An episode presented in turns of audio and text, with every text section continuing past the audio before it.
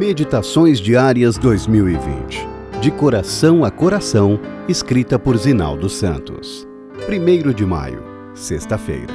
O valor do trabalho.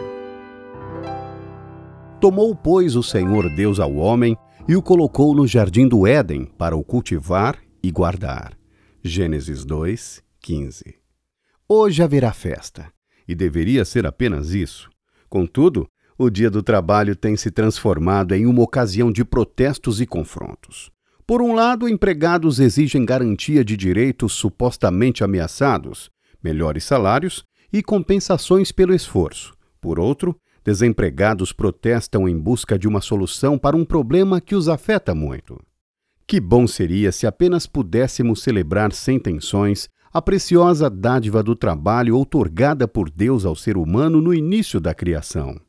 A perfeição com a qual o planeta saiu das mãos de Deus, bem como a felicidade eterna planejada para o ser humano, não excluíam a necessidade de trabalhar. O fato de que, após a entrada do pecado, o Senhor tivesse dito a Adão que ele comeria o pão mediante o suor do rosto, não significou maldição atribuída ao trabalho, assim como não o foi para a gravidez. Contudo, indica que a sobrevivência humana seria mais difícil sem o vigor que possuía antes da queda. A entrada do pecado afetou o nível de dificuldade do trabalho, não seu valor. No livro Educação lemos, abre aspas, apesar de hoje ser realizado com ansiedade, cansaço e dor, o trabalho ainda é uma fonte de felicidade e desenvolvimento. É também uma salvaguarda contra a tentação sua disciplina coloca uma barreira à autossatisfação e promove habilidade, pureza e firmeza. Assim, torna-se parte do grande plano de Deus para que sejamos recuperados da queda. Fecha aspas.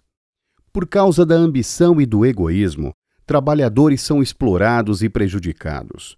Em seu tempo, o apóstolo Tiago chamou a atenção de empregadores que amontoavam riquezas à custa de salário injusto, pago com atraso ou retido dos trabalhadores. Os exploradores não ficariam sem resposta.